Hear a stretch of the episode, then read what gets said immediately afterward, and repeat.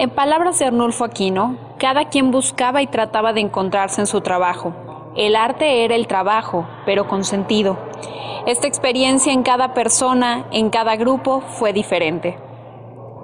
En este podcast hablaremos de historia del arte de manera entretenida con una visión contemporánea.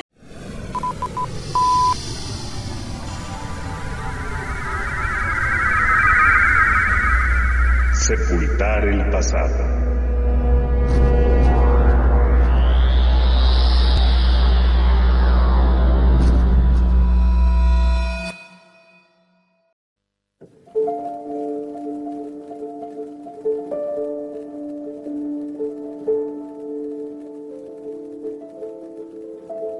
Continuamos con esta serie de podcast respecto a la generación de los grupos. Se conocieron como estudiantes en la Academia de San Carlos, Escuela Nacional de Artes Plásticas en Ciudad de México, y trabajaron juntos en Estados Unidos bajo el nombre de Grupo 65. También formaron parte de las brigadas estudiantiles que elaboraron la gráfica de 1968, la cual Mira se ha dedicado a recopilar y preservar hasta fechas recientes en publicaciones históricas. Participaron en la reforma de las universidades, la renovación del sindicalismo independiente, etc. El grupo Mira tenía la intención de producir un arte dirigido a todos, tanto a los trabajadores como al público especializado del medio artístico herederos históricos de procesos de arte público como el muralismo y la gráfica política, y al mismo tiempo con la neovanguardia, el conceptualismo y la crítica institucional. Se sentían identificados con el rechazo de todo lo gubernamental, por lo que se separaron de manera tajante y se independizaron del sistema.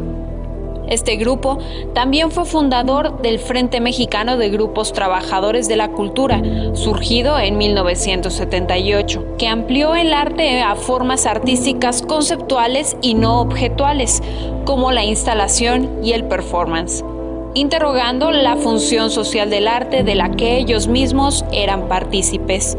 El grupo Mira como lo menciona el Museo Amparo, fue un espectador comprometido de los años 70 que produjo obras y dispositivos visuales que lo posicionaron como uno de los grupos de artistas más significativos de la época.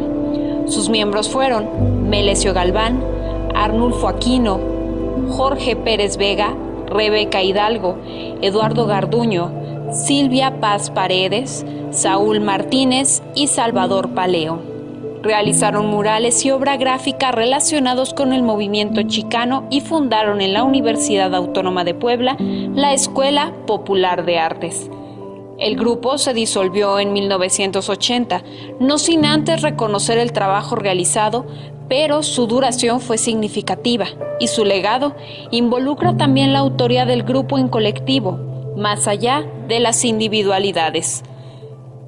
Seguimos dialogando sobre la generación de los grupos en la siguiente emisión de Sepultar el Pasado. Sepultar el Pasado. Desde el Museo Espacio del Instituto Cultural de Aguascalientes.